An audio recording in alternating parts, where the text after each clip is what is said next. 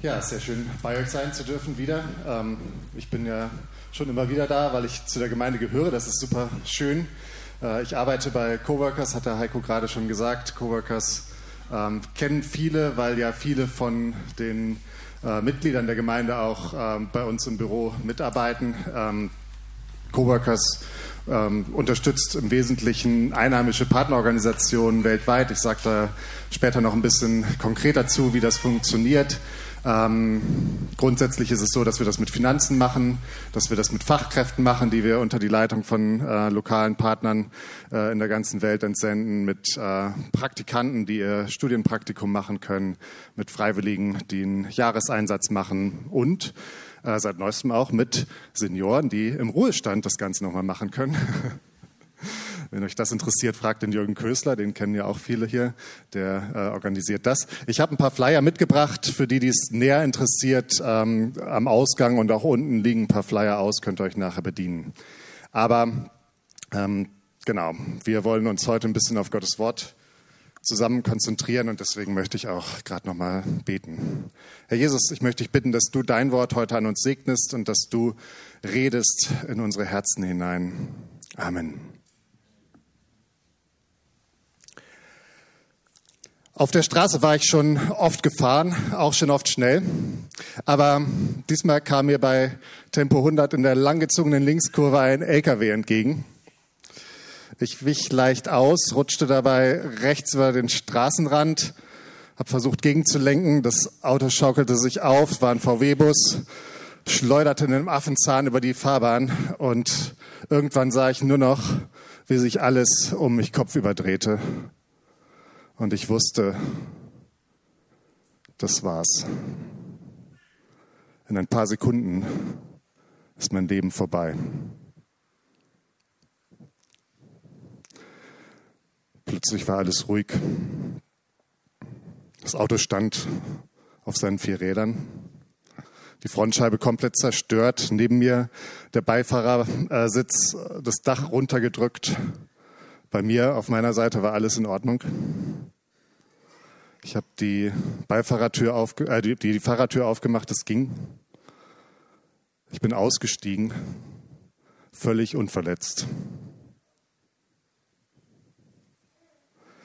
Ich stand natürlich völlig neben mir, Halleluja, ja, Amen.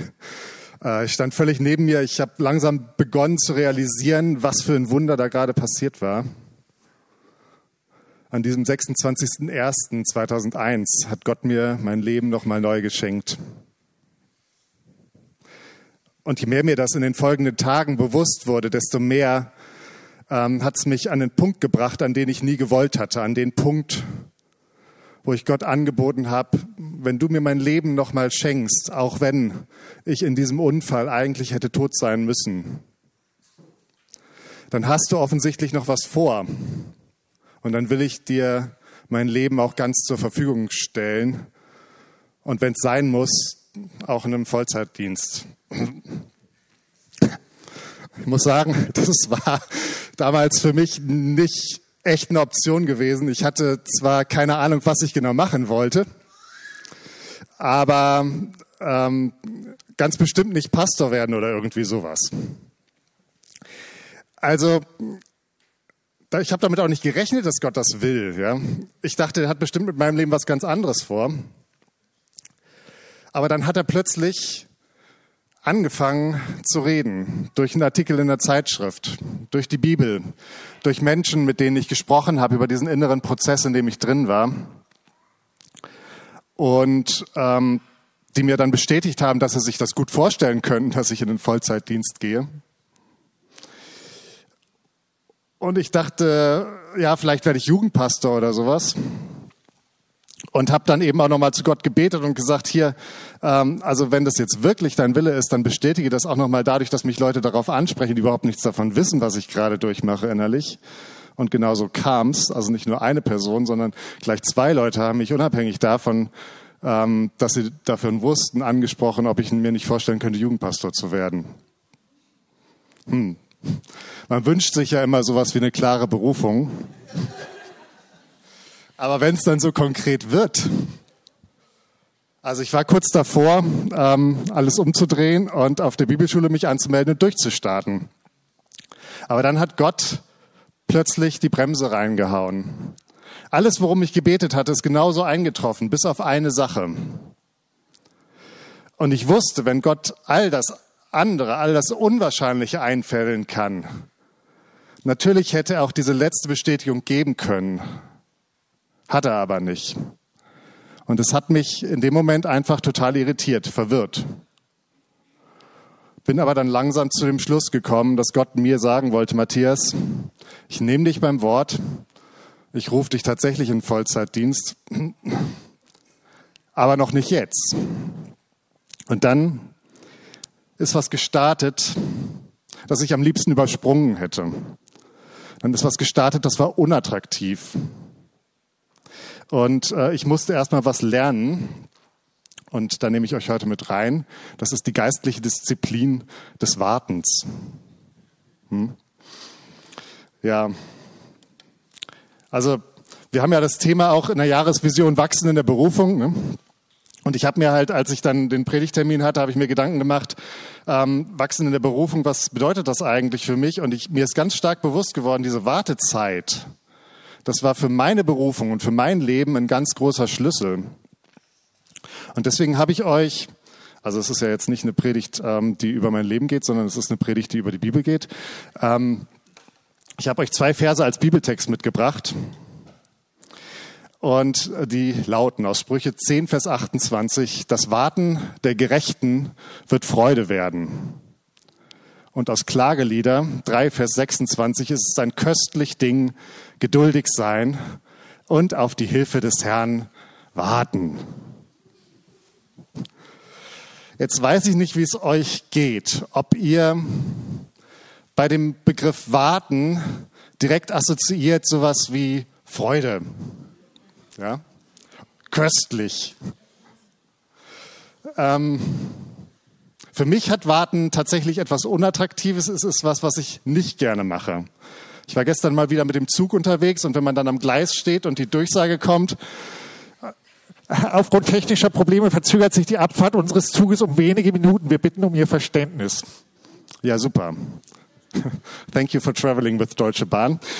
Ähm, aber so insgesamt als Gesellschaft, ich stelle das auch fest, also wir, wir, wir wollen, dass alles immer schneller geht. Ja, wenn ich im Internet was bestelle und es ist am nächsten Tag noch nicht da, dann werde ich schon ein bisschen ungeduldig. Ich weiß nicht, ob ihr das noch früher kanntet, als äh, es äh, im Fernsehen Serien gab, die nur jede Woche äh, eine neue Folge hatten, die ausgestrahlt wurde. Heute kann man ja auf Netflix dann ähm, die ganze Serie am Stück äh, suchten, wenn man will oder WhatsApp. Ne? Also du siehst, dass der andere die, die Nachricht gelesen hat und er antwortet nicht gleich. Irgendwas muss doch falsch sein. Wir werden nervös. Also, warten, das passt nicht mehr in unsere Zeit rein. Und das sind wir nicht mehr gewohnt. Ich habe ja gesagt, ich bin bei Coworkers äh, verantwortlich für die Begleitung von Leuten, die mit ihrem Beruf ins Ausland gehen. Und zwar immer in Projekte von einheimischen Christen. Und bei denen habe ich das Gefühl, dass das Warten häufig viel normaler ist, dass das viel mehr zum Alltag dazugehört. Da fährt der Bus eben nicht nach Fahrplan, sondern wann er kommt, hm, ja, und, oder auch nicht, genau. Also die, der Trick ist, der Bus fährt los, wenn er voll ist. Warum sollte man auch losfahren, wenn man nicht voll ist? Ja. Genau. Beziehungsorientierte Kultur. Und wir Deutschen kommen dann und meinen, wir können in zwei Wochen die Welt retten, wenn wir da hingehen. Ne? Vielleicht erinnert ihr euch noch, ähm, als der Daniel Pianka ähm, als Coworker in Indonesien war. Wir haben mal äh, vor einigen Jahren mit der Chapel gesammelt für eine Solaranlage, die dort an der Uni aufgebaut werden sollte. Und dann ist auch ein Team von uns für zwei Wochen hingefahren, ähm, hat äh, den indonesischen Studenten dort geholfen, das äh, aufzubauen. Ist da noch jemand da von dem Team heute? Mal gerade gucken. Ja, der Harald, ne? Genau. Ja, Harald hat's organisiert, danke dir. Ähm, genau, also wir sind da hingeflogen, haben das Ganze aufgebaut und ihr könnt den Daniel mal fragen, was alles im Hintergrund gelaufen ist, dass die Materialien tatsächlich zu der Zeit auch da waren, wo sie gebraucht wurden. Das war gar nicht so einfach. Aber dann kam eben die große Enttäuschung. Diese Solaranlage stand da und ein Jahr später wurde sie immer noch nicht genutzt. Und ich weiß noch, wie ich nach dem Gottesdienst mal beim Essen mit einem von dem Team zusammensaß und sich der ganze Frust entladen hat. Diese ganze Enttäuschung. Die Anlage war doch betriebsbereit. Zehn Chapelaner hatten ihren Urlaub geopfert. Wir hatten 20.000 Euro zusammengelegt, damit dieses Ding da hingestellt wird. Und die schaffen das nicht, das anzuschließen. Warum? Weil es ein Gesetz gab, das eigentlich es hätte möglich machen sollen, diese Anlage ans Stromnetz zu nehmen. Aber in der ganzen Region war dieses Gesetz noch nie angewandt worden und deswegen waren die Leute auf den Behörden einfach zu unsicher und haben das Ganze halt auf die Wartebank geschoben. Aber Oh, da haben wir das Team nochmal, ne? Genau. Das Warten der Gerechten wird Freude werden. Das kann ich euch auch äh, in der Geschichte berichten, weil mittlerweile läuft die Anlage schon seit über fünf Jahren und ist ein riesiger Segen für diese Universität. Und das ist eben das Schöne, dass wir im Nachhinein sehen dürfen, das Warten hat sich gelohnt. Und für die Indonesier war das überhaupt kein Problem zu warten. Die kannten das, ja. Die haben sich einfach gefreut, dass die Solaranlage da ist und die freuen sich jetzt, dass sie läuft. Wenn was gut werden äh, soll, dann muss es auch Zeit haben, sich entwickeln zu dürfen. Und das ist ein Prinzip, das tatsächlich von Gott kommt. Das ist ein Prinzip, das wir lernen können, auch von unseren internationalen Geschwistern. Und wir müssen das lernen. Wir müssen lernen zu warten. Wie geht's dir da mit dem Thema Berufung? Ist das für dich so ein Ding, wo du denkst, warum geht's da nicht voran? Hast du manchmal auch diese Sehnsucht, da endlich mehr Klarheit zu haben? Also mir ging das so. Bei mir wurde das ehrlich gesagt immer weniger klar über die Jahre. Ich habe dann festgestellt, dass Jugendarbeit mir eigentlich gar nicht so liegt. Ähm, das mit dem Jugendpastor war dann offensichtlich eben doch nicht die Berufung. Aber was dann? Ich habe dann erstmal angefangen, Mathe zu studieren. Klar. Äh, was man halt so macht, wenn man eine Berufung für einen vollzeitlichen Dienst hat. Jetzt könnten manche sagen, das ist so ein Jona-Ding, aber war es nicht. ähm, ja, gut, ehrlich gesagt, im Nachhinein würde ich äh, tatsächlich manches anders machen. Äh, aber ich bin dankbar, dass es so lief, wie Gott es eingefädelt hat, weil er hat es genauso gewollt. Also ist vielleicht auch die gute Nachricht für dich. Gott kann auch Mathematiker gebrauchen. Nach dem Studium war immer noch nicht die Zeit, dass ich anfangen sollte. Ähm, da habe ich dann erstmal in Unternehmensberatung ähm, gearbeitet. Aber ich habe mich halt oft gefragt, was soll das eigentlich? Ein Mann, der mich geprägt hat, äh, das ist Peter Reed von der äh, internationalen Fackelträgerarbeit, mittlerweile der Direktor. Äh, und der hat einen Satz gesagt, der ist mir hängen geblieben. Waiting time is never wasted time.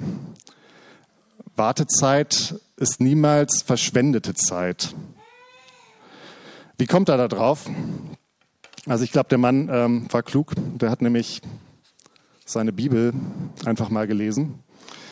Und äh, wenn ihr das macht, also da kann ich euch auch nur zu motivieren, immer wieder diese äh, Bibel zu nehmen, wirklich zu lesen, Gottes Wort zu studieren. Und dann werdet ihr feststellen, dass die Bibel sehr, sehr viel zum Thema Warten zu sagen hat. Und ähm, deshalb will ich ähm, mit euch jetzt auch in die Bibel gehen und ein paar Stellen mir anschauen, äh, wo wir, denke ich, für unser persönliches Leben auch einiges mitnehmen können. Und das erste ist, ähm, die Folgen nicht warten zu können. Wir haben in 1 Samuel 13 den Bericht von Saul, dem ersten König von Israel. Und das Volk ist zum Krieg gegen die Philister unterwegs. Und es muss nur noch ein Opfer gebracht werden, aber der Prophet Samuel, der das bringen soll, der kommt nicht. Einen Tag nicht, zwei Tage nicht. Ganze sieben Tage, er kommt nicht. Und eigentlich betreibt Saul ja nur ein angemessenes Krisenmanagement, indem er sagt, ich bringe das Opfer jetzt schon mal, weil mein Volk fängt mir an wegzulaufen. Oder? Aber es ist fatal, dass er nicht wartet. Saul wird deswegen von Gott verstoßen und als König abgesetzt. Nicht warten zu können, kann dramatische Folgen haben. Und da gibt es einige Geschichten in der Bibel. Ich habe beim äh, Theologen Alfred Christlieb einen spannenden Satz gefunden, den habe ich euch mitgebracht. Man macht dem Teufel Freude, wenn man in eigener Kraft seinem Gotte vorauseilt und dabei meint, ein besonders starkes Gottvertrauen zu haben. Ja, also der Kern ist, wir brauchen Gotteskraft. Wenn wir wirklich was erreichen wollen, brauchen wir Gotteskraft. Dann können wir es nicht aus eigener Kraft schaffen und dann ist es auch gut auf Gott zu warten. Saul, der hat aus menschlicher Perspektive gehandelt. Der hat die Umstände gesehen, hat sich von den Umständen leiten lassen. Aber Gott hätte den Kampf gegen die Philister auch mit einer Mini-Armee führen können. Der hätte auch mit zwei, drei Leuten den Kampf gegen die Philister führen können, weil es eben aus Gottes Kraft geschieht und nicht aus menschlicher Kraft. Aber wir werden da eben doch sehr schnell ungeduldig. Und das Gegenbeispiel dazu, das äh, sehen wir eben dann auch, das ist der David, den Gott als Nachfolger auswählt. Äh, der hat seine Berufung zum König schon lange erhalten. Samuel salbt ihn schon drei Kapitel später, Kapitel 16, salbt er David schon zum König. Und dann muss David aber jahrelang warten, ist zum Teil auf der Flucht, ist sehr auf dem Tod total nah. Und David hat in dieser Zeit zweimal die Chance, Saul zu töten das Königtum an sich zu reißen. Und es ist ja Gottes Verheißung. Es war seine Berufung, muss man sich mal bewusst machen. Und seine Freunde sagen ihm, das ist der Moment. Gott hat ihn in deine Hände gegeben, jetzt mach. Ähm, das ist Gottes Gelegenheit. Aber David verschont Saul zweimal, weil er warten kann, bis Gott selbst ihn zum König macht. Und das ist der Unterschied.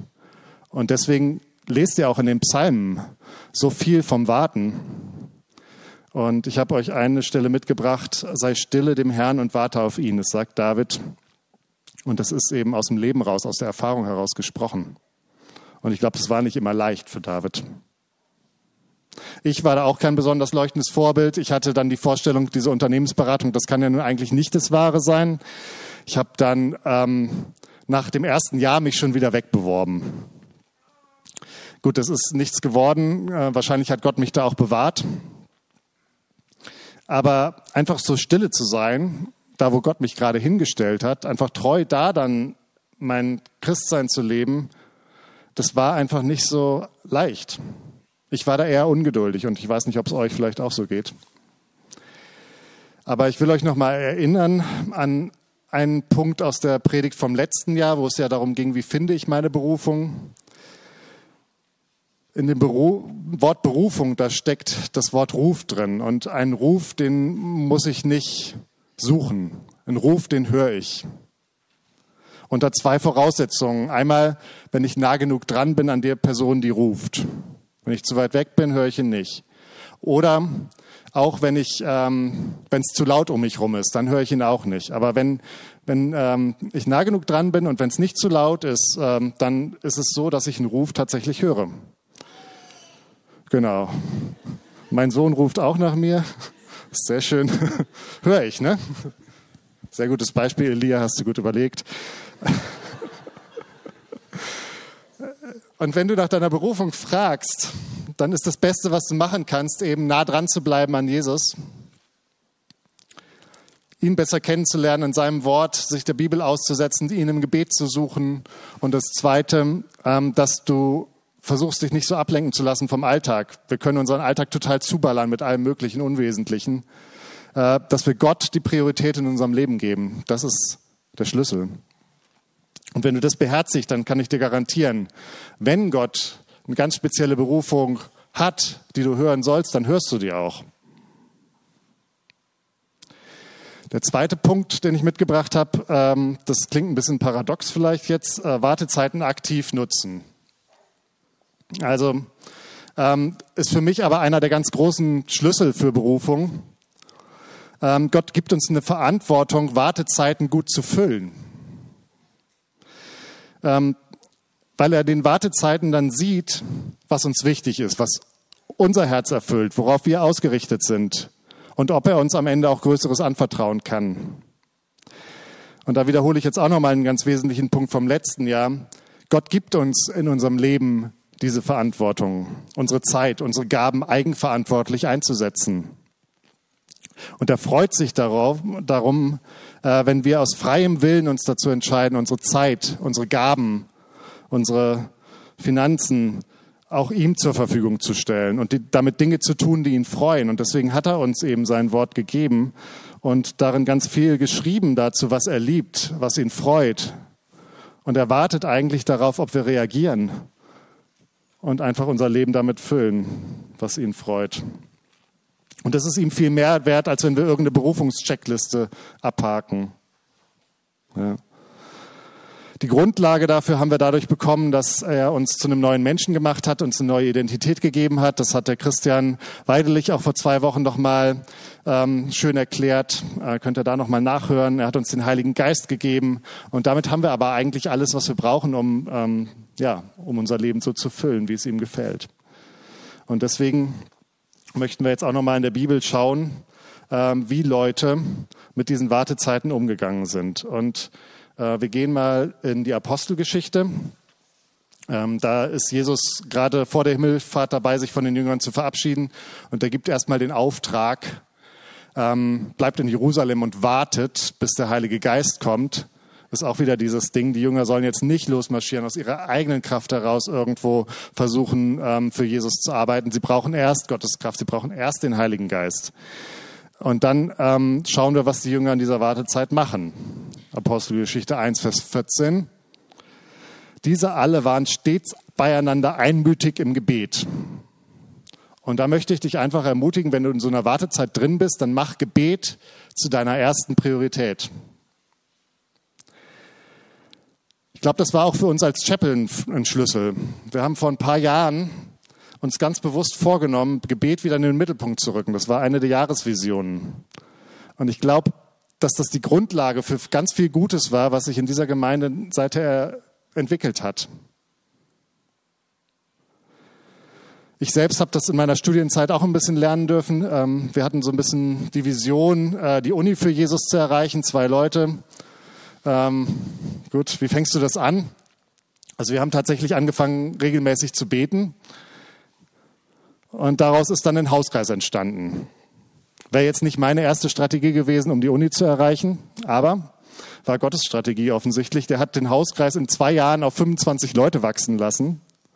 Und das war dann die Grundlage, eine SMD-Gruppe sozusagen wiederzubeleben. Und die ist dann mit vollem Engagement an die Uni gegangen und hat dort viele äh, missionarische Aktionen starten können. Es brauchte aber ein paar Jahre Geduld und Warten. Und die Grundlage war das Gebet.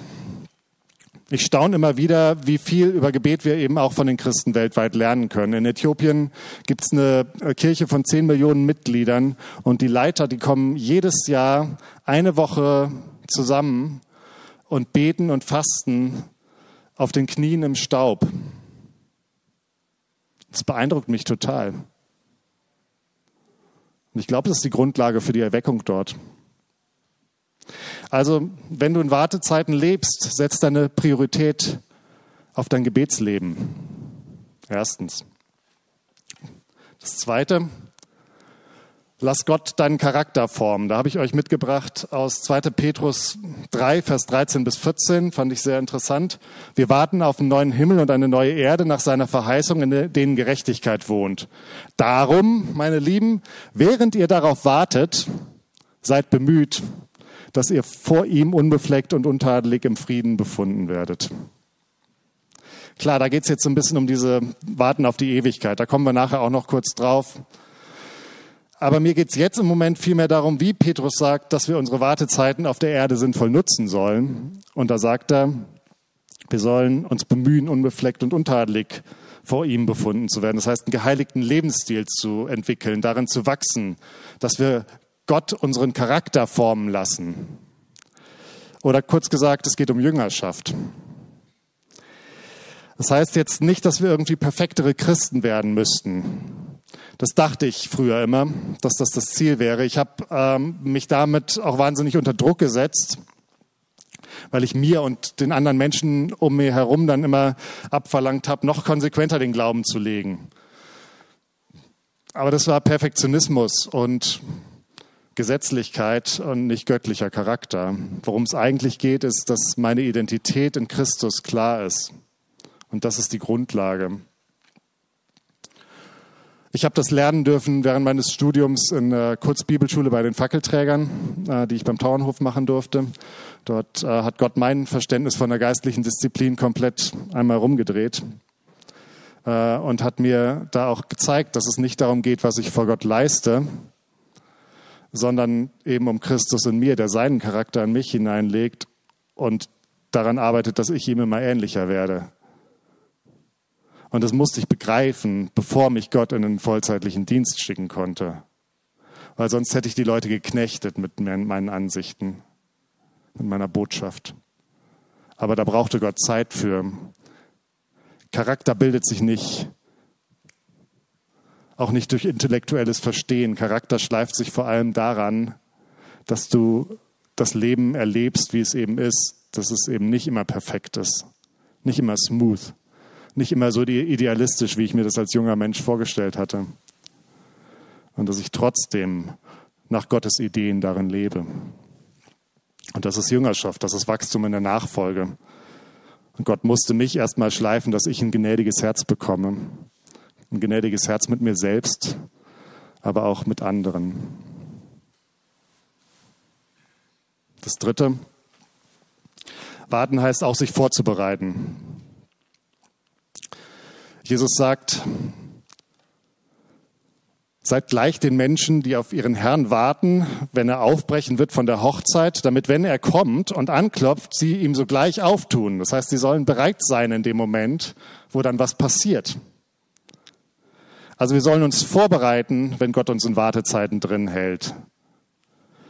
Du kannst natürlich nicht alles vorausplanen. Die wissen auch nicht, wann er aufbricht von der Hochzeit. Aber wir sollen uns einfach vielleicht auch gerade darin, wo wir im Moment stehen, Jesus zur Verfügung stellen. Und im Doing sozusagen bereitet er uns dann auf das vor, was er vielleicht noch mit uns vorhat. So war es bei Mose, 40 Jahre am Königshof. Ich glaube, er hat eine Menge über Leiterschaft gelernt in der Zeit. 40 Jahre in der Wüste Schafe hüten. Ich glaube, er hat eine Menge über Leben in der Wüste gelernt. Und beides brauchte er nachher, um seinen echten Auftrag ausführen zu können. Ich habe damals mit dieser Studentengruppe aufgebaut. Das war was, wo ich unglaublich viel über Organisation und menschenorientiertes Leiten gelernt habe. Dann war was anderes. Ich habe äh, schon als Teenager immer die Idee gehabt, ich will mal so einen Missionskurzeinsatz machen. Irgendwann mache ich das mal. Ihr kennt das vielleicht irgendwann mal, das ist ein ziemlich dehnbarer Begriff. Ähm, irgendwann während meines Studiums habe ich dann doch meinen Hintern hochbekommen und ähm, habe mich angemeldet für einen Kurzeinsatz nach Nepal. Und dort zu sein, das hat mich begeistert. Das hat in mir die Liebe zu anderen Kulturen geweckt. Es ist etwas entstanden, auf dem Gott in meinem Herzen weiter aufbauen konnte. Und da geht es vielleicht einfach auch drum, Gott Gelegenheiten zum Handeln in deinem Leben zu geben. Mal raus aus deiner Komfortzone zu treten und zu sagen, hier bin ich, hier ist meine Zeit, hier ist mein Geld, meine Kraft, mach was draus. Ich muss dann auch lernen, dass man eben die Welt nicht in zwei bis vier Wochen retten kann. Ähm, mit meinem wohlgemeinten Willen zu helfen, dass ich damit auch manchmal mehr Schaden anrichte als Gutes. Ähm, nicht, dass ich meinen müsste, ich weiß die Sachen besser und ich brauche bloß mal irgendwo hinkommen und dann äh, läuft es dann da schon. Aber das hat mich dann auch wieder vorbereitet, am Ende bei Coworkers zu landen, äh, weil mich genau dort das fasziniert hat, dass wir eben nicht irgendwelche Projekte anschieben, sondern eigentlich immer dahin gehen, wo die lokalen Christen schon was auf dem Herzen haben und äh, sie dabei unterstützen, das dann auch umzusetzen. Aber das war dann eben auch erst viel später. Ich habe äh, mir eine internationale Gemeinde in Bonn ausgesucht. Das war ähm, auch was, wo ich viel über Herausforderungen im interkulturellen Miteinander gelernt habe. Ich habe in der Unternehmensberatung Fördermittelprojekte begleitet und evaluiert. Ich habe Landes- und Bundesministerien äh, zusammengearbeitet. Ich habe Projektmanagement gelernt. Ich habe äh, Verantwortung für Millionenbeträge gehabt und ich wusste nicht, was Gott mit mir vorhatte. Ich habe ehrlich gesagt gefragt, ob ich mich damals verhört hätte bei diesem gefühlten Berufungserlebnis. Ob ich die Abbiegung verpasst habe, wo Gott mich eigentlich gern gehabt hätte. Ob ich zu träge geworden war, Gottes Ruf noch zu folgen über die Jahre, zu bequem. Und ich weiß nicht, wie es dir da gerade geht. Vielleicht habt ihr auch mal solche Gedanken. Für mich waren diese elf Jahre Jahre, in denen ich mich vorbereiten durfte, beziehungsweise in denen Gott mich vorbereitet hat. Ähm, aus meiner Sicht machten diese ganzen Mosaiksteine keinen Sinn. Aber ich habe halt irgendwie versucht, mein Christsein authentisch zu leben in dieser Businesswelt, die so ganz anders war, als ich mir mein Leben eigentlich vorgestellt hatte. Und da will ich dich eben auch ermutigen, einfach da, wo du bist, bewusst deinen Glauben zu leben und Jesus bekannt und erlebbar zu machen. An dir sehen Menschen, wie Jesus ist in deinem Umfeld. Auf deiner Arbeit, in deiner Familie, in deiner Nachbarschaft. Und natürlich auch hier in der Chapel. Es gibt ja Unmengen an Möglichkeiten, seine Gaben auch auszuprobieren, die man von Gott zur Verfügung gestellt hat, bekommen hat. Vielleicht auch einfach mal da zu investieren, wo gerade Not am Mann ist, egal ob das jetzt was ist, wo ich mich total begabt fühle oder wo ich total Bock drauf habe. Wer weiß, was Gott draus macht. Also aus meiner Erfahrung kann ich sagen, meistens nutzt er diese Erfahrung dann doch am Ende irgendwo für.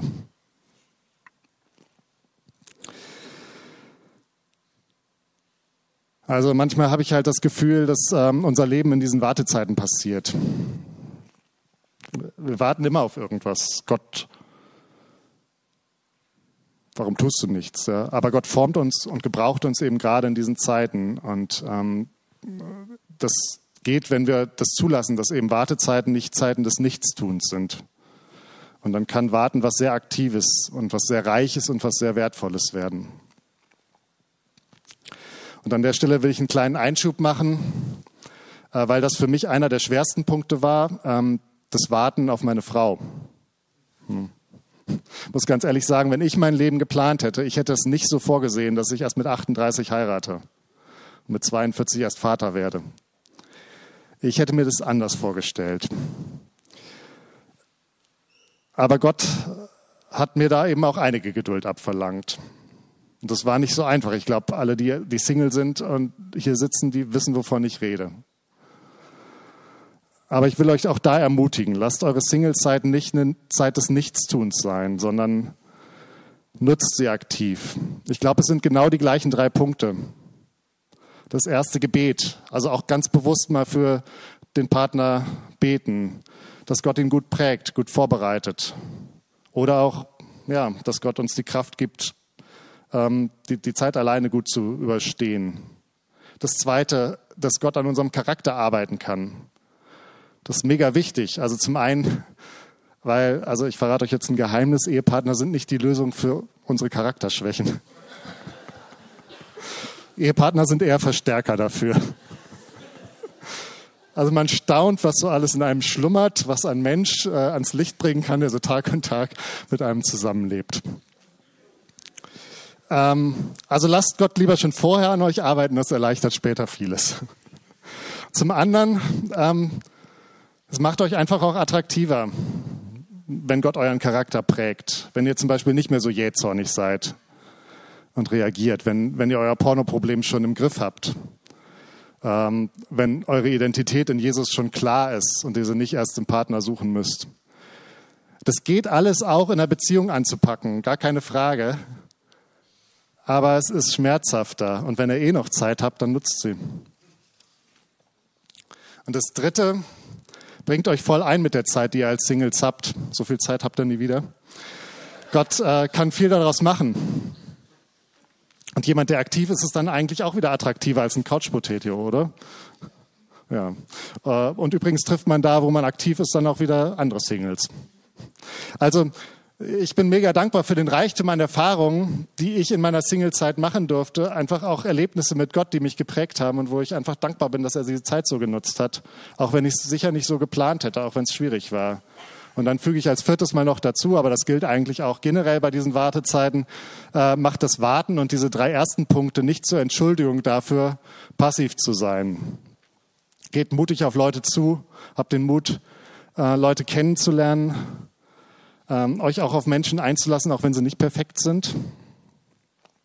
Ähm, wichtig ist, dass ihr eine Beziehung von Anfang an eben auf die Vergebung und auf einen gemeinsamen Wunsch, äh, Jesus nachzufolgen, aufbauen könnt. Da würde ich, glaube ich, keine Kompromisse machen. Aber ansonsten, ohne Mut und ohne Vergebung geht's nicht. Also das ist so ein kleiner Einschub zum zweiten Punkt, Wartezeit aktiv nutzen. Äh, und noch kurz den dritten Punkt, das Warten auf die himmlische Berufung. Da habe ich euch auch noch mal einen äh, spannenden Text mitgebracht aus Hebräer 11. Durch den Glauben wurde Abraham gehorsam, als er berufen wurde, in ein Land zu ziehen, das er erben sollte, und er zog aus und wusste nicht, wo er hinkäme. Durch den Glauben ist er ein Fremdling gewesen in dem verheißenen Land, wie in einem Fremden, und wohnte in Zeiten mit, äh, in Zelten mit Isaak und Jakob, den Miterben derselben Verheißung, denn er wartete auf die Stadt, die einen festen Grund hat, deren Baumeister und Schöpfer Gott ist. Und das fasziniert mich. Abraham, das ist ja einer von diesen Menschen mit Megaberufungen. Ja? Zieh aus deinem Vaterland in ein Land, das ich dir zeigen werde. Wow. Das ist immer so das Beispiel, was man vorzieht, wenn es irgendwie darum geht, dass jemand eine klare Berufung hat. Aber hier steht, Abraham hat sein Leben lang gewartet. Gewartet auf eine Verheißung, die erst hunderte Jahre nach seinem Tod wahr werden sollte. Nämlich, dass seine Nachkommen dieses Land bekommen sollten. Er hat zwar drin gelebt, aber als Fremder. Was ist das für eine Kraft, auf eine Verheißung zu warten, die über unsere eigene Lebenszeit, unseren eigenen Lebenshorizont hinausgeht? Darf Gott das mit dir machen? Dich dein Leben lang warten lassen? Aber wir können das auch aus einer anderen Perspektive anschauen. Wenn wir in die Vogelperspektive sehen, gehen und sehen, wenn Gott die Geschichte über Jahrhunderte so lenkt, wir haben das ja auch letzte Woche vom Roland nochmal ganz äh, toll zusammengefasst gehört, wenn er so mächtig ist, mich bringt das echt ins Staunen und in die Anbetung rein. Denn da darf ich wissen, die Zukunft liegt in seiner Hand und wir sind gut darin aufgehoben. Ich bin eben nur ein kleiner Teil von Gottes großer Geschichte die er mit der Welt schreibt. Und ich glaube, das ist gut so. Das Zweite, dieses Warten von Abraham ist eben auch ein Warten auf die Verheißung. Ähm, und das ist ein Symbol dafür, dass er, wie auch wir, eigentlich auf diese himmlische Berufung gewartet haben und immer noch warten, auf die Ewigkeit bei Gott. Und ich glaube, das ist auch einer der Gründe, warum wir in unserem Leben so viel mit Warten zu tun haben weil wir einfach lernen müssen zu warten. Und das ist eine echte Freude, ist ein köstliches Ding. Ähm, weil alles, was unser Leben ausmacht, äh, am Ende auch ein Warten auf die Ewigkeit ist. Also nicht in dem Sinne, dass wir jetzt auf die Ewigkeit vertrösten, dann wird alles besser. Es ist ganz im Gegenteil. Also es ist immer beides, habe ich ja versucht. Ne? Also das zu, klar zu machen, das ist ein Leben im schon jetzt, im Aktivsein schon jetzt und es ist gleichzeitig ein Warten auf das, was noch nicht da ist. Und diese Wartezeit, die dürfen wir ganz aktiv füllen und dann kann das eine sehr reiche Zeit werden. Und wenn wir das machen und in der Beziehung zum lebendigen Gott die gestalten, dann glaube ich, dass ähm, das echt eine, eine, ein starkes Leben ist, das wir führen können als Wartende. Und dazu möchte ich euch auch ermutigen. Meine Geschichte ist immer noch eine Geschichte des Wartens. Aber es hat sich auch einiges getan. Es waren elf Jahre vergangen, ich arbeitete mittlerweile fünf Jahre in dieser Unternehmensberatung, habe es dann doch relativ lang ausgehalten und dann begannen einige Monate, in denen Gott tatsächlich mein Leben von unten bis oben auf den Kopf gestellt hat. Das ist eine Story für sich, die kann ich jetzt nicht mehr ausführen. Vielleicht nur so viel, als Gottes Ruf dann kam, war ich auch nicht von Anfang an klar, genau da muss ich hingehen, sondern ich musste mich auf den Weg machen. Ich musste dann wirklich auch nach und nach einen Schritt nach dem nächsten gehen und wurde darin geführt. Ich musste mutig losgehen. Ich musste am Ende sogar mein, meine Arbeit kündigen, ohne dass ich einen Vertrag in der Hand hatte. Aber ähm, Gott hat auch einige spannende Kehrtwenden da rein gebaut, mit denen ich überhaupt nicht gerechnet hätte. Aber im Rückblick äh, darf ich einfach ganz, ganz viel verstehen von dem, wie Gott mich vorbereitet hat. Diese elf Jahre Warten waren nicht mein Favorite im Leben, aber es hat sich gelohnt und ich könnte die Arbeit, die ich jetzt mache, nicht machen, ohne diese Zeit der Vorbereitung gehabt zu haben. Und ich kann sagen, jedes einzelne Jahr war wichtig. Aber es kann eben den Moment geben, wo es bei dir dann auch losgeht, wo einfach irgendwie Gott was in Bewegung bringt und er was verändert. Und vielleicht ist gerade das jetzt auch dein Moment, wo du eben mutig Schritte machen sollst und losgehen sollst. Vielleicht ist der eine oder andere dabei, dem Gott das gerade heute zeigt. Die Zeit des Wartens ist vorbei. Mach dich auf, geh los. Vielleicht ist es sogar kein Zufall, dass ausgerechnet ich hier heute stehe und predige. Vielleicht ruft dich Gott tatsächlich auch mit deinem Beruf ins Ausland zu gehen. Seit Daniels Rückkehr aus Indonesien haben wir ja in dieser Missionszeitschrift gar keinen Coworker mehr drin. Äh, insofern, ähm, ja, würde mich freuen, wenn es sich wieder ändert. Aber nein, ganz ernsthaft, also Gottes Ruf ist ja total unterschiedlich und für jeden von euch individuell. Äh, und das ist ein besonderer Weg, den er mit euch geht. Und ich bin gespannt, vielleicht mal von dem einen oder anderen zu hören, welche Geschichte er mit euch schreibt. Und da möchte ich jetzt einfach auch nochmal für beten.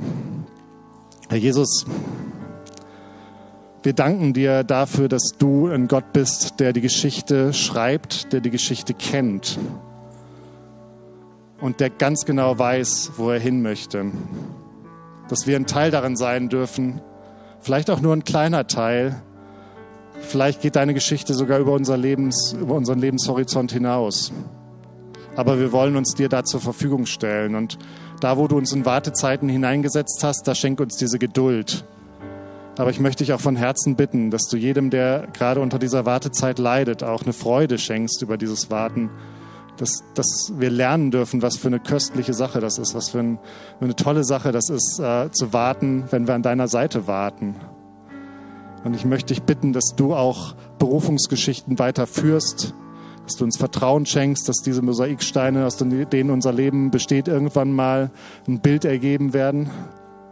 Möchte ich aber auch bitten für diejenigen, die du heute ansprechen möchtest, ganz konkret Schritte zu tun, ähm, in ihrer Berufung zu wachsen, auch ähm, ganz konkrete Schritte festzumachen, dass du auch da wirklich durch deinen Heiligen Geist nicht locker lässt, sondern einfach das klar machst, wohin es gehen soll. Oder einfach auch den Mut gibst, eine Entscheidung zu treffen, rauszutreten aus der Komfortzone. Mut gibst, einfach zu sagen, ja, im Vertrauen auf Gott, ich stelle mich zur Verfügung. Danke, dass du mit uns bist. Danke, dass wir in deiner Gegenwart sein dürfen, dass wir dich lieben dürfen und wir ja, bringen all das, was vielleicht auch unser Herz jetzt bewegt, vor dich und vor dein Kreuz und knien vor deinem Kreuz, weil wir wissen, dass du für uns alles getan hast. Wir müssen nichts mehr leisten. Wir kommen zu dir. Wir brauchen deine Erlösung. Und die ist einfach nur die Grundlage dafür, dass wir überhaupt Berufung leben dürfen in unserem Leben. In deinem Namen, Jesus. Amen.